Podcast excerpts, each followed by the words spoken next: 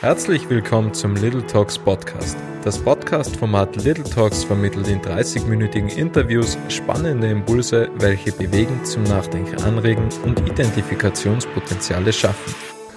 Heute sitzt ein Wahltiroler bei mir, nämlich Michael Strobel. Und Michael Strobel ist der Gründer und Geschäftsführer von Upstream Surfing und Upstream Surfing surft gegen den Strom und bringt vertretbare Surflösungen in alle möglichen Städte, wo es Flüsse gibt.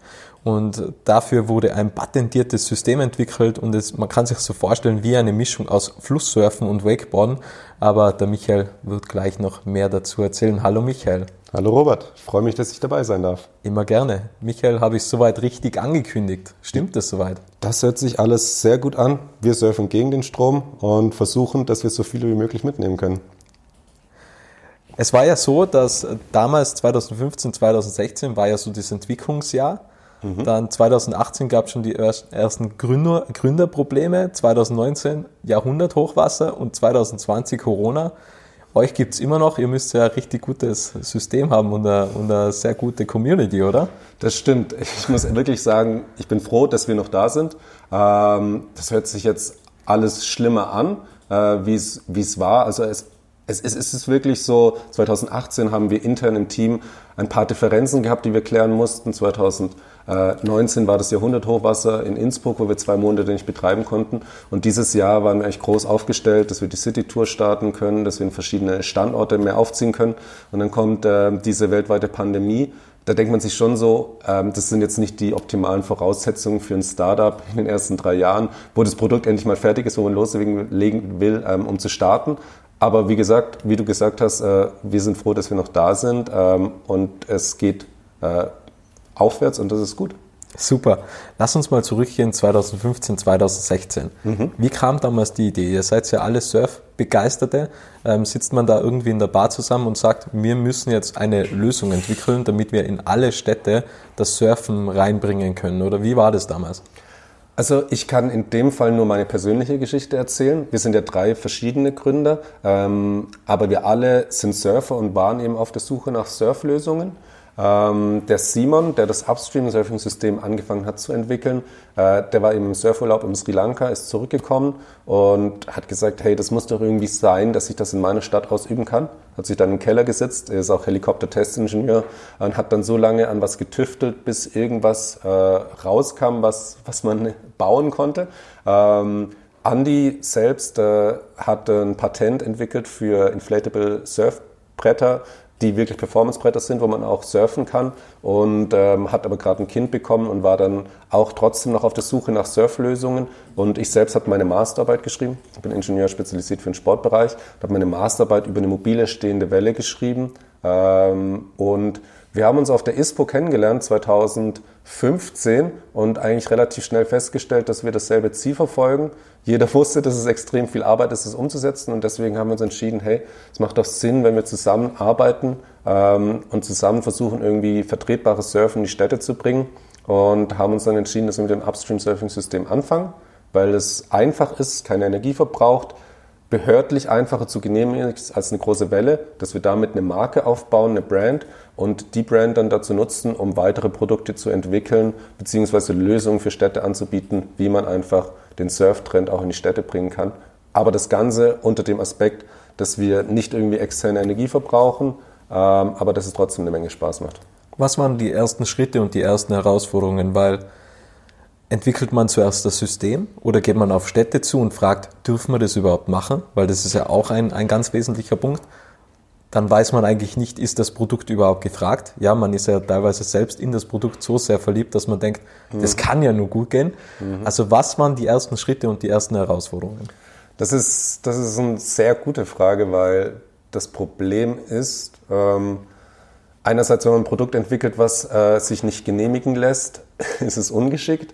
Äh, aber auch wenn du an Behörden herantrittst und sagst, was du gerne machen würdest, ähm, schlagen die halt die Hände über den Kopf zusammen und wollen das dann auch nicht machen. Deswegen ist, glaube ich, ein Zwischenweg ganz gut. Man muss eine Vision haben, äh, was man machen möchte, dann aber auch eine gute Marktrecherche machen und schauen, warum Projekte, Produkte sich bisher nicht durchgesetzt haben oder warum, was da der Haken ist, was es war. Und bei uns, wir haben eben klar festgestellt in meiner Masterarbeit, dass es eigentlich die Technologie gibt, um Wellen zu bauen, dass es aber hauptsächlich daran scheitert, das genehmigt zu bekommen, ähm, weil eben eine stehende Welle in einem Fluss ein großer baumaßlicher Eingriff ist.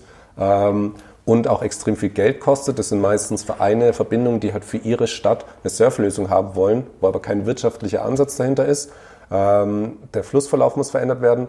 Da haben wir einfach festgestellt, okay, wir brauchen eine Lösung, müssen das irgendwie kommerziell denken und das Ganze versuchen, so mobil wie möglich zu machen, weil einfach viele Gemeinden, Städte 2015 äh, noch nicht so weit waren, um zu sagen, wir nehmen jetzt Geld in die Hand, um eine Surflösung in unsere Stadt zu bringen. Ähm, und äh, deswegen haben wir eben gesagt, okay, wir brauchen eine mobile, einfache Einheit, damit wir einfach zeigen können, dass dort ein Surftrend da ist, dass wir es mit wenig Risiko den Städten schmackhaft machen können, dass wir dort vorbeikommen können und darauf aufbauen dann die nächsten Produkte entwickeln können. Und wie lange hat es gebraucht, bis der erste Prototyp fertig war? Der erste Prototyp war relativ schnell fertig. Der Simon hat am Anfang auch, äh, ich weiß nicht, ob man muss sich das so vorstellen. Wir haben ein Unterwassersegel äh, mit zwei Schwimmkörpern, was komplett selbst gebaut ist. Das ist 4,5 Meter breit. Dann ist da ein 300 Meter langes Seil, was durch einen Flaschenzug, den wir selbst entwickelt haben, geführt ist. Ähm, und wir haben alles selbst gebaut. Nach wie vor ist das ganze System noch selbst gebaut. Aber es ist nicht leicht, so einen eigenen Schwimmkörper selbst zu bauen. Deswegen haben wir am Anfang ein Stofftuch genäht, was wir dann vollgefüllt haben mit aufblasbaren Krokodilen und solchen aufblasbaren Delfin-Luftmatratzen aufgepumpt haben und dann in das Wasser gehangen.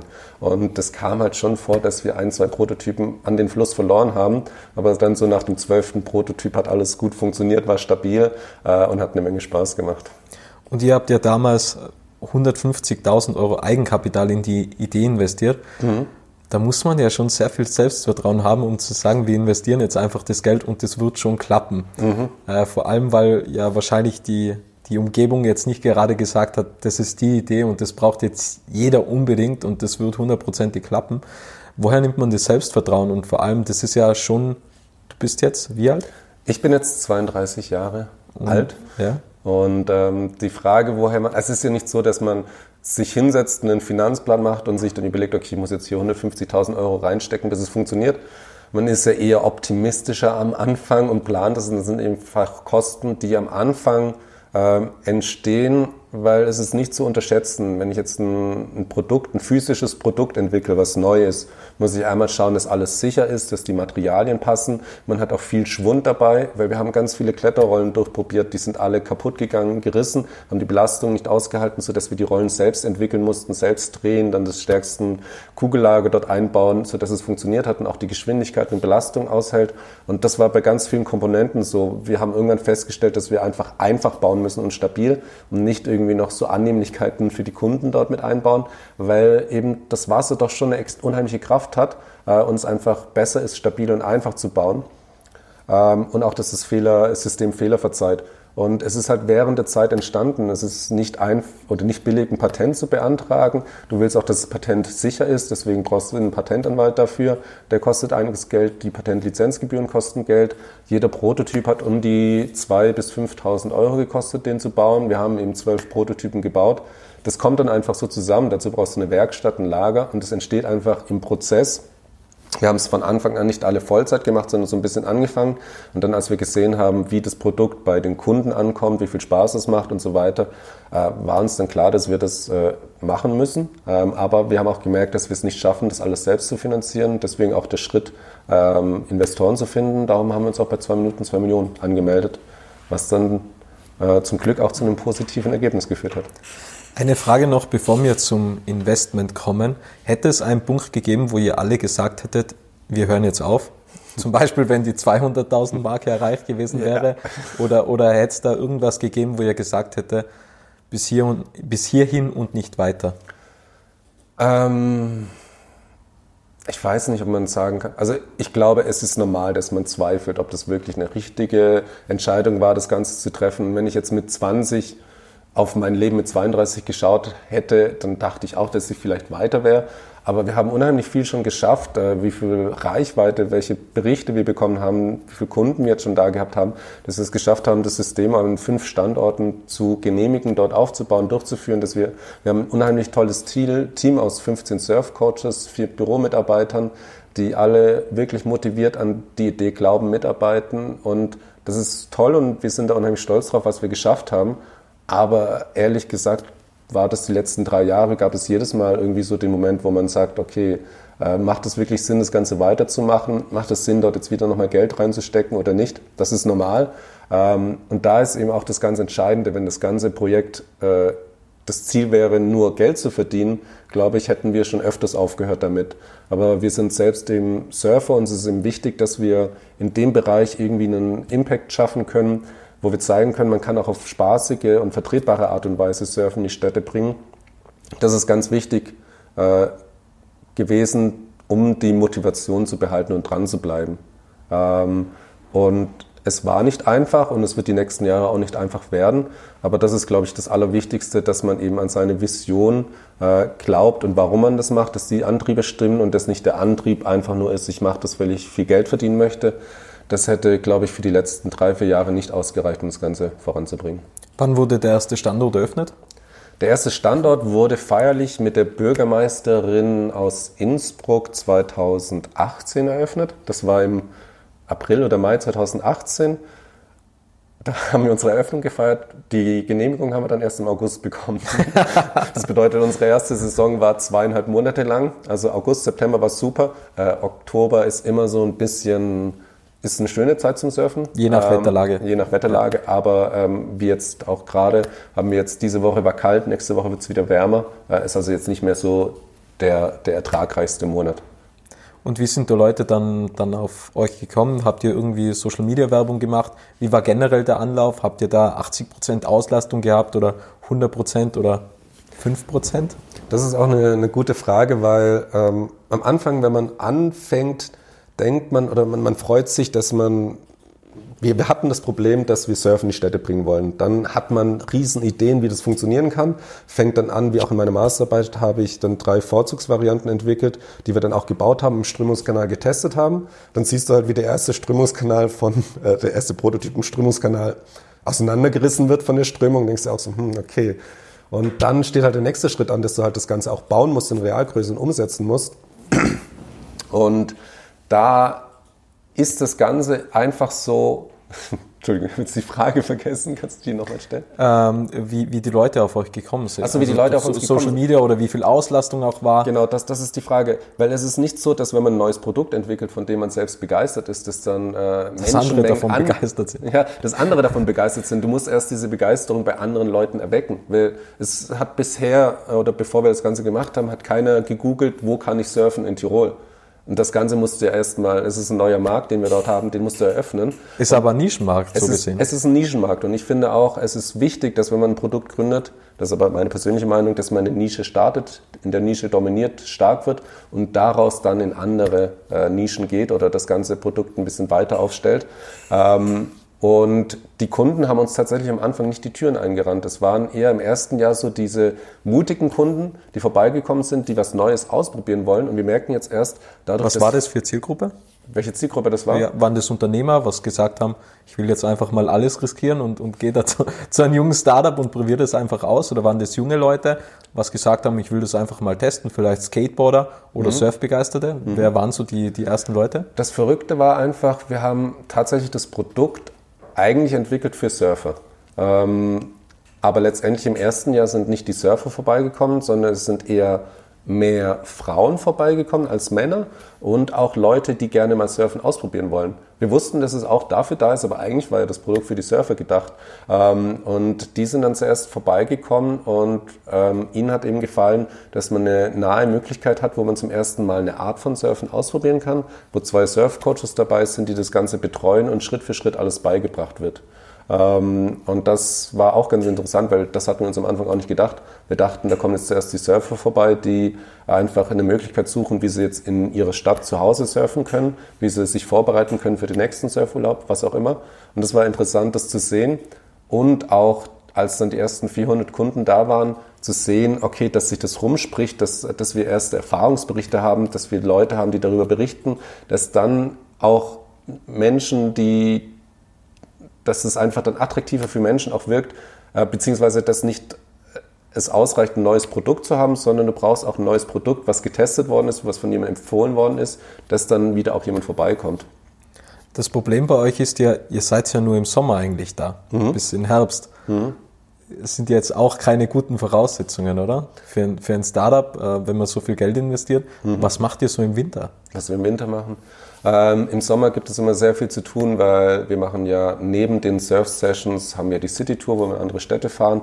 Wir haben letztes Jahr zwei Festivals veranstaltet mit 1000 bis 2000 Leuten. Ähm, also wir machen viel drumherum, um die Brand ein bisschen aufzubauen, einfach ein schönes Erlebnis dort zu schaffen. Ähm, und da bleibt auch viel im Sommer liegen. Ähm, Im Winter nutzen wir die Zeit, um neue Genehmigungen zu beantragen, das System weiterzuentwickeln, die Systeme zu bauen. Ähm, und auch, was wir jetzt diesen Winter wieder verstärkt machen werden, wir, würden, wir entwickeln ein Upgrade für das System. Ähm, das heißt jetzt momentan Upstream Surfing und wir arbeiten gerade daran, dass wir im Frühjahr nächstes Jahr mit einem Prototyp rauskommen können, was wir dann Upstream Wave nennen. Äh, und dafür nutzen wir dann die Winterpause, um solche Sachen vorzubereiten. Du hast es vorhin schon angesprochen, ihr wart bei zwei Minuten zwei Millionen und ihr habt ja ein Investment auch bekommen. Ihr habt ja zwei Investoren mhm. an Bord. Ähm, wie geht man dann damit um? Weil zuerst denkt man, man investiert viel Geld, dann kommen die ersten Euros rein, dann sucht man sich einen Investor und ein Investor kann ja schon ein ziemlicher Rucksack sein, mhm. weil da stellt sich ja dann einiges um. Wie seid ihr damit umgegangen? Was hat sich verändert und was hat euch das Investment gebracht? Mhm. Ähm, ich glaube, es ist halt einfach extrem schwierig, um ein Produkt größer zu machen oder auf den Markt zu bringen, zu etablieren, braucht man einfach Geld. Und es geht halt bis zu einem gewissen Maße, dass man das einfach selbst finanziert. Ähm, dann gibt es die Möglichkeit, das über Förderung zu machen und auch über, über Investoren. Und ähm, den Schritt mit Investoren das zu machen, ist, ist ein guter Schritt, ist eine gute Möglichkeit, weil einerseits sind sie ja auch Experten und wenn eben ein Experte sagt, okay, es lohnt sich etwas in die Firma äh, zu investieren, ist ja auch ein Zeichen dafür, dass es irgendwie wertgeschätzt wird, was man macht. Wir haben in dem Moment auch zum ersten Mal eine Summe bekommen, wo wir gesagt haben, okay, das könnte grob unser Firmenwert sein. Also das war sehr gut und es ist auch einmal auch gut, Geld zur Verfügung zu haben, mit dem man arbeiten kann, dass man eben Sachen, die man davor nicht machen konnte, umsetzen kann, dass du einfach jemanden anstellen kannst, der sich um das Marketing kümmert und das nicht du eben selbst machen kannst, sodass man sich wirklich auf die äh, essentiellen Sachen äh, fokussieren kann, um die Firma voranzubringen. Also das ist eine super Möglichkeit, das zu machen. Natürlich hat man auch einen Rucksack, ähm, aber da ist es eben wichtig, dass man im Vorfeld schaut, dass der Investor eben auch dieselben Interessen vertritt. Und ähm, das kann man kommunizieren und sollte man auch kommunizieren. Wie wir es gesagt haben, wir sind auf der Suche nicht, wir sind auf der Suche nach einem Investor, der eben das Potenzial in unserer Idee sieht, dem das wichtig ist, dass wir vertretbare Surfen in die Städte bringen und dort was machen. Und deswegen haben wir das Ganze auch so gesagt, nicht gesagt, wir suchen einen Investor, dem es wichtig ist, dass wir viel Geld verdienen, damit er eine gute Rendite bekommt. Natürlich ist es das Ziel von einem Investor, aber man muss dann in so einem Fall, wie es auch wir sind, jemanden finden, der eben die Idee gut findet, auch an die Vision glaubt oder auch in Tirol was äh, bewegen möchte. Und äh, das haben wir dort gemacht und haben dort mit Hans-Peter Haselsteiner und Martin Rohler zwei gute Investoren gefunden, womit das funktioniert. Wie groß ist denn das Marktpotenzial? Das Marktpotenzial von uns? Ja. Ähm, also Weil ihr seid ja schon behördenabhängig. Also mhm. man kann zwar sagen, es gibt so viele Städte mit mhm. so vielen Flüssen, mhm aber man weiß ja nicht, ob man die Genehmigung dafür bekommt. Deswegen kann man es ja ganz schwer einschätzen, oder? Mhm. Also es gibt verschiedene Märkte, wie man es jetzt sagen kann. Es geht einmal darum, wie viele Kunden es potenziell geben würde. Da sind wir bei, es gibt weltweit über 45 Millionen Menschen, die surfen mit einer Wachstumsrate von 10 bis 15 Prozent jährlich. Und der durchschnittliche Surfer gibt so im Jahr 2000 Euro aus für seinen Surfsport. Ähm, das ist eine ganz interessante Zielgruppe. Aber damit wir die ganze Zielgruppe erreichen können oder einen Teil von dieser Zielgruppe erreichen können, brauchen wir die Systeme. Deswegen, das ist dann das Marktpotenzial für die Systeme, die wir haben. Ähm, und wir sind das so herangegangen und haben gesagt, 80 Prozent aller Städte im Dachraum verfügen über einen Zugang zu einem Fluss. Ähm, wir können nicht vorhersagen, in welchen Städten wir überall die Genehmigung bekommen. Es gibt auch keine Formel, wo wir ausrechnen können, welche Flüsse die nötige Strömungsgeschwindigkeit von einem Meter in der Sekunde hat. Ähm, das müssen wir momentan noch bei jeder Stelle selbst herausfinden, indem wir vorbeifahren, die Strömungsgeschwindigkeit messen, weil wir bekommen die Strömungsgeschwindigkeit, kriegt man online nicht raus, man kriegt nur eine Durchflussmenge. Es ist also sehr viel Handarbeit. Ähm, deswegen haben wir einfach nur von diesen Zahlen hochgerechnet, welches Potenzial es geben würde von Standorten, die wir betreiben könnten ähm, und haben das Ganze dann eben so ein bisschen mit Wakeboard-Anlagen verglichen. Da gibt es 70 Stück in Deutschland und ähm, deswegen haben wir uns irgendwie so in die Richtung auch eingeschossen, dass wir so in der Dachregion 100 Standorte gut fänden, das hinzubekommen. Ähm, aber muss, ich muss auch sagen, dass sich während der letzten drei Jahre das Geschäftsmodell auch öfters geändert hat. Wie hat sich das verändert? Ähm, zuerst dachten wir, dass wir ein Franchise-Modell aufbauen wollen weil das einfach das Beste wäre. Ähm, aber es ist auch gar nicht so leicht, wenn man ein neues Produkt auf den Markt bringt. Äh, wir müssen ja die Genehmigung beantragen, wir brauchen eine Versicherung dazu, eine Betriebsstättengenehmigung, äh, eine Ausbildung für die Surf-Coaches und Sicherheitskonzept. Und das Ganze ist jetzt entstanden, ist jedes Jahr auch besser geworden. Ähm, und es geht jetzt eher in die Richtung, dass wir sagen, wir machen mit der City Tour, testen wir neue Standorte, ob sie funktionieren und dann dort eine Saison mal vorbeizukommen, im nächsten Jahr dann die, diesen Standort regelmäßig zu besuchen und dann im übernächsten Jahr dort entweder einen Partner zu finden, der Lust hat, das zu betreiben, oder dass wir selbst ein Team dort aufbauen, die das dort betreiben werden. Wir haben es ganz am Anfang ja angesprochen. Ihr hattet 2018 Gründerprobleme, 2019 kam das Jahrhunderthochwasser und 2020 haben wir ja jetzt aktuell immer noch Corona. Mhm. Ähm, ich habe dir im Vorfeld schon die Frage gestellt, ähm, was mich interessiert, wenn man so viele Rückschläge ganze Zeit hat. Ähm, und dir wird jetzt beispielsweise alles genommen. Was würdest du die nächsten 30 Tage machen, um, um die Firma wieder auf ein, ein halbwegs normales Level zu bekommen, sage ich mhm. jetzt mal? Mhm. Zum ersten Teil von deiner Frage, es sind schon viele Rückschläge oder es sind es drei wesentliche Rückschläge, die wir in den letzten Jahren hatten, aber äh, was wir alles geschafft haben in der Zeit, äh, wiegt das natürlich auf. Also wir haben viel mehr positive Sachen erlebt ähm, als negative Sachen. Aber es ist natürlich nicht die, die Situation, was wir in unserem Businessplan eingeplant haben, dass wir im ersten Jahr Probleme mit dem Gründerteam haben, im zweiten Jahr äh, ein Jahrhunderthochwasser bekommen, im dritten Jahr Corona. Das war natürlich nicht in unserem Businessplan mit eingeplant. Ähm, wenn ich jetzt nochmal nichts hätte und äh, 30 Tage Zeit hätte, von neuem zu starten, was würde ich jetzt machen? Also einer wüsste ich, dass ich es in 30 Tagen nicht schaffen würde, das alles nochmal aufzubauen. Ähm, was wir über die Jahre gelernt haben, ist, dass einfach gute Sachen Zeit brauchen, dass es nicht von heute auf morgen ähm, entsteht. Das bedeutet, ich würde jetzt erstmal sagen, Michael, entspann dich ein bisschen. Ähm, du musst jetzt schauen, was die richtigen Schritte sind, um äh, loszulegen, aber es wird seine Zeit brauchen. Ähm, finanziell muss man immer schauen, wie man vorankommt, weil das ist der entscheidende Faktor. Wenn ich irgendwie keine finanzielle Sicherheit habe oder keine Einnahmequellen habe, dann kann ich irgendwann das Projekt nicht mehr fortsetzen. Äh, deswegen würde ich schauen, wie kann ich jetzt meine irgendwie mir eine Einnahmequelle generieren, die irgendwie in die Richtung geht, dass ich das Ganze fortsetzen kann. Ähm, und dann würde ich schauen, dass ich, welche Erfahrung ich habe, die ich einsetzen kann, um das Ganze voranzubringen.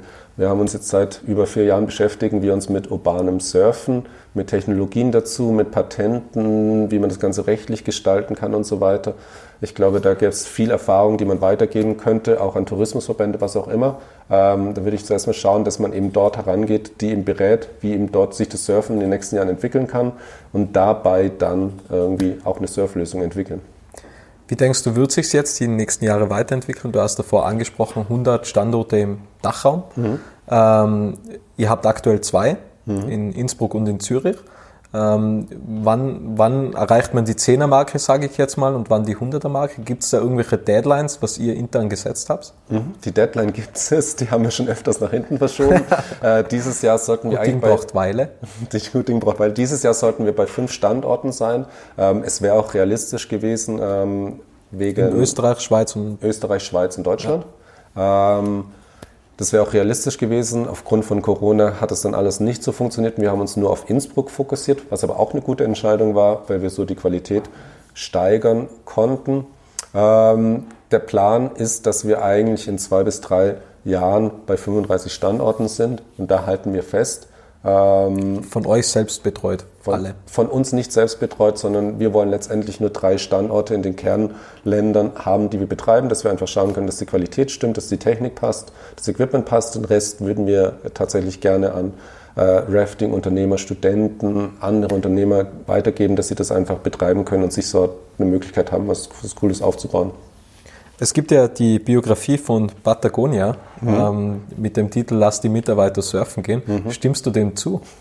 Ja, das Buch von Ivan äh, Schuinat, ich hoffe, ich spreche seinen Nach Nachnamen richtig aus, äh, ist eine sehr gute Biografie gewesen oder eine gute Geschichte, wie Patagonia entstanden ist. Ich habe das auch gelesen und äh, bei uns dürfen alle Mitarbeiter gratis surfen. Deswegen, glaube ich, passt das Buch ganz gut äh, zu uns. Ähm, und ich finde es äh, unheimlich schön, die Geschichte in dem Buch dort, wie aus äh, den Core-Sportlern, wie sie sich selbst irgendwie nicht zufrieden waren mit den Produkten und dafür selbst eine Lösung entwickelt haben und dann die Möglichkeit gesucht haben, wie sie trotzdem noch ihren Sport ausüben können und trotzdem diese Marke aufbauen. Ähm, mit dem, sie selbst haben sich ja selbst, äh, auch wie wir, uns ähm, die, die Prämisse gesetzt, dass das Ganze keine Energie verbrauchen soll und nicht in Natur eingreifen soll. Ähm, trotzdem wir, wissen wir auch, dass es, wir verbrauchen Neoprenanzüge, ähm, brauchen auch Surfbretter, dass es nicht ganz funktioniert, aber dass eben das Bewusstsein da ist, dass man versucht, das Ganze so gut wie möglich umzusetzen. Ähm, Finde ich ein sehr schönes Buch, was sich wirklich lohnt auch zu lesen. Wie findet ihr denn die passenden Mitarbeiter? Ihr habt ja gewisse Werte, was ihr vertritt. Mhm. Ähm, fragt ihr da direkt, du kannst nur äh, zu uns kommen oder sagt ihr das, du kannst nur zu uns kommen, wenn du Surf begeistert bist? Ähm, oder gibt es da auch vielleicht den einen oder anderen, der was überhaupt keinen Sport macht und der sitzt dann im Marketing? Genau, das, so ist es. ähm, wir haben, das ist ganz lustig, ähm, wir haben das Glück, dass viele Leute, wir kriegen regelmäßig Initiativbewerbungen, dass Leute bei uns arbeiten wollen oder auch ihre Abschlussarbeit schreiben wollen. Und das ist super, weil ähm, ich finde es gut und wichtig, dass man schon irgendwie früh im Studium die Möglichkeit bekommt, bei Firmen reinzuschauen, wie es ist und, und dass man auch seine Studienprojekte dafür nutzt, irgendwas Reales umzusetzen. Ähm, dann kriegt man, glaube ich, die besten Erfahrungen aus seinen Studienprojekten. Und wir haben da echt das Glück, dass wir anscheinend eine attraktive Marke sind, wo sich Personen gerne bewerben, äh, dass wir da gar nicht viele Stellenausschreibungen rausschreiben müssen. Und wir testen gerne Mitarbeiter im Rahmen von Praktikas oder ihren Abschlussarbeiten, ob sie zum Team passen ähm, und übernehmen sie dann. So ist bisher das Vorgehen, wie wir es haben. Aber wie du gerade gesagt hast, für das Marketing haben wir uns die Cynthia herausgesucht, die eigentlich überhaupt keine Surferin ist und auch nichts damit am Hut hat, äh, weil wir relativ schnell festgestellt haben, wir haben irgendwie nur Surfer im Team. Und äh, die Kommunikation. Eine andere Expertise vielleicht genau, einmal. Ja. Genau, und, und, die Kommunikation geht eigentlich gar nicht an die Surfer, ähm, weswegen wir dort auch Cynthia genommen haben, die echt einen super Job macht, es wird von Monat zu Monat besser, was wir machen. Ähm, der Content wird besser und wir können so dann auch wirklich viel besser zeigen, was wir wirklich vor Ort machen, weil die Kunden haben vor Ort Spaß. Aber das auch wirklich dann nach außen zu tragen, dass man das mitbekommt, was wirklich passiert, werden wir jetzt besser. Ähm, und das ist schön zu sehen. Rückblickend betrachtet, was waren die größten Erfolgstreiber bis jetzt? Die größten Erfolgstreiber von uns. Äh, einmal, dass das System funktioniert hat dass wir das ist, glaube ich, die Grundvoraussetzung, dass wir das Patent bekommen haben. Aber das Interessante ist, ähm, weil so habe ich das auch im Studium gelernt, ist, dass das Produkt perfekt sein muss. Aber es ist gar nicht so. Das Produkt muss funktionieren, seinen Sinn erfüllen und äh, das, was das ganze Produkt dann erfolgreich macht und was nochmal genauso viel Arbeit ist, ist das ganze Marketing drumherum, dass man wirklich einen Rahmen schafft, äh, wie das Ganze gebucht werden kann, wie das Ganze kommuniziert wird, weil, wie gesagt, am Anfang ist, sitzt niemand da und sucht nach Surfen in Innsbruck, sondern du musst es ja irgendwie jemandem schmackhaft machen, dass er vorbeikommt. Äh, das, das ist ganz interessant gewesen und dann auch Atmosphäre vor Ort. Also wie ist es wirklich, wie werden die Kunden vor Ort äh, begrüßt? Wie wird die Session durchgeführt? Wie fühlen Sie sich sicher dabei? Das bedeutet auch, wir haben zwei Absicherungs- oder zwei Surfcoaches vor Ort. Einer leitet komplett die drei Stunden lang die Sessions, betreut die Leute, zeigt ihnen, wie man sich richtig im Fluss schwimmt, wie man auf dem Surfbrett liegt, wie man am statischen Seil aufsteht, wie man das System bedient. Und währenddessen ist immer noch ein zweiter Surfcoach da, der einfach flussabwärts steht und dort ist, falls jemand äh, gerade nicht aus eigener Kraft so gut rauskommt, beziehungsweise einfach nur unten steht und äh, den Personen, die unten rausschwimmen, Tipps gibt, was sie besser machen können und einfach auch, falls man ein bisschen länger dauert, eine Runde mitschwimmt und damit rausgeht, dass sie einfach das Gefühl haben, da ist immer jemand da für mich, ähm, der mir hilft beim Rauskommen, dass ich einfach keine Angst haben muss. Kommen die Leute eigentlich öfters und, äh, oder sind die nur einmal da und sagen, das war's das, das jetzt für die nächsten zwei Jahre? Das Upstream Surfing ist, wie gesagt, ja unser erstes Produkt und es ist eher eine Attraktion. Also es ist sowas, da kommt man vorbei äh, und es ist ein besonderes Erlebnis. Man surft dort 300 Meter gegen die Strömung flussaufwärts mit dem Hechenberg im Hintergrund. Das ist ein einmaliges Erlebnis auch für Junggesellenabschiede und auch Firmenfeiern, weil man sich ja gegenseitig hochziehen muss. Aber es ist tatsächlich noch nicht das Produkt, wo ich sage, okay, ich komme da jetzt jede Woche vorbei. Wir haben äh, Kunden, die kommen regelmäßig vorbei, aber das ist wirklich nicht der Großteil der Kunden, die wir haben, sondern sind eher Erlebniskunden, die wir haben. Das ist aber auch der Grund, warum wir jetzt das Produkt weiterentwickeln. Es fehlt nach wie vor noch eine, eine Welle ähm, und deswegen entwickeln wir diese jetzt weiter. Und so mit der Welle versprechen wir uns dann ein Produkt zu haben, was dann auch ein Produkt ist, wo man regelmäßiger vorbeikommt, aber trotzdem das Upstream-Surfing die Basis dafür ist, weil wir können nicht jemanden, der noch nie surfen war, auf eine Welle stellen, die gegen die Strömung flussaufwärts gezogen wird. Da müssen sie trotzdem noch die Basics machen vom Upstream-Surfing. Wie, wie schwimme ich im Fluss? Wie liege ich auf dem Brett? Wie stehe ich auf? Wie mache ich meine ersten Turns auf dem Brett? Und dann beim nächsten Mal zum Upstream-Surfing oder zu der Welle vorbeikommen und da drauf stehen und so dann weiterzuentwickeln. Also wir, wir, wir haben gerade ein Produkt, womit wir viele Kunden erreichen, eine breite Masse erreichen, die jetzt gerade ab, aktuell ab und zu vorbeikommen, aber noch nicht regelmäßig, aber mit dem nächsten Produkt dann äh, regelmäßiger vorbeikommen können. Rückblickend betrachtet, würdest du etwas anders machen? Vielleicht genauer beim Geschäftsmodell nachdenken, was man, was man machen könnte oder Preisgestaltung oder gibt es da irgendetwas?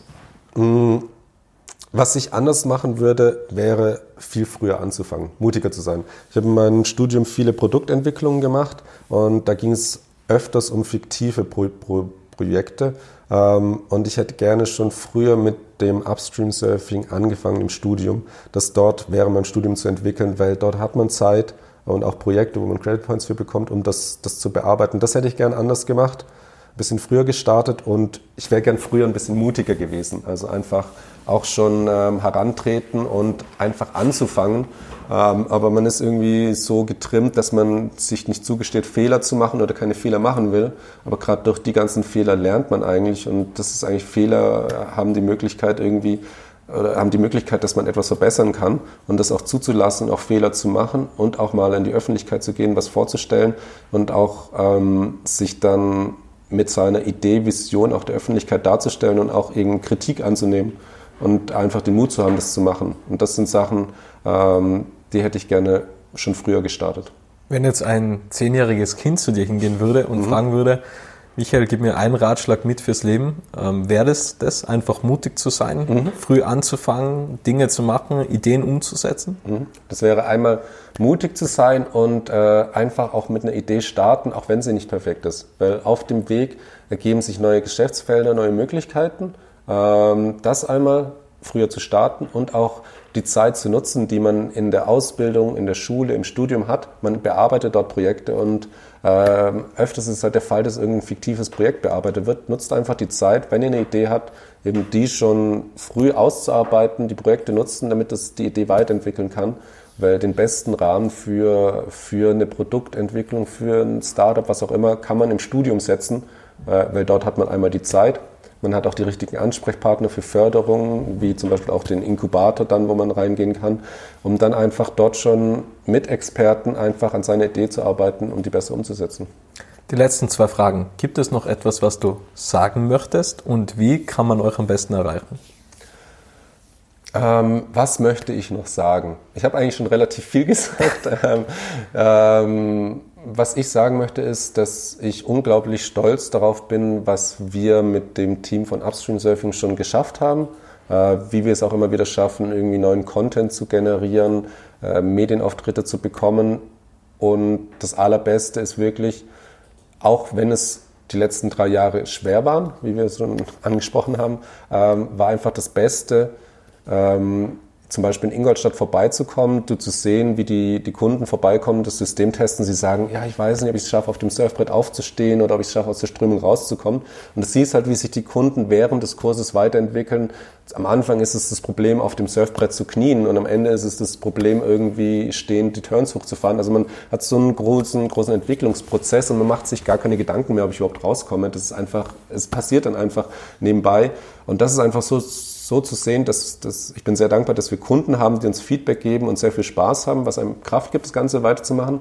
Aber auch wenn man auf der Brücke steht, dass dann einfach eine Oma dasteht und sagt, hey, super, dass hier endlich mal auf der Donau was passiert, dass irgendwie der Fluss genutzt wird und dann auch vom Stadtrat jemand vorbeikommt, der sagt, hey, es ist mega, dass hier was los ist, dass man nicht mehr baumaßlich eingreifen muss, dass sie keine Energie verbraucht. Das sind viele so Sachen, so zwischenmenschliche Interaktionen, die irgendwie durch das Produkt zustande kommen, die einem viel Energie geben, da weiterzumachen. Und erreichen kann man uns äh, am besten auf Instagram, at upstreamsurfing, alles zusammengeschrieben, auch auf Facebook ähm, und auf unserer Website upstreamsurfing.com. Ähm, und wenn ihr uns helfen möchtet, wir sind ja nach wie vor noch ein Startup und am besten kann man in der frühen Phase helfen, indem man sich in Newsletter einträgt oder unseren Kanälen folgt, ähm, weil da bekommt man auch mit, was wir geplant haben. Wir werden jetzt demnächst mit der Produktentwicklung starten und werden das auch medial äh, begleiten und so bekommt man das Ganze mit. Super. Michael, vielen, vielen Dank für deine Zeit. Ich hoffe, dir hat Spaß gemacht und danke an alle, die da draußen zugehört haben. Sehr, sehr gerne. Vielen Dank äh, für die Möglichkeit und dir noch viel Erfolg. Dankeschön.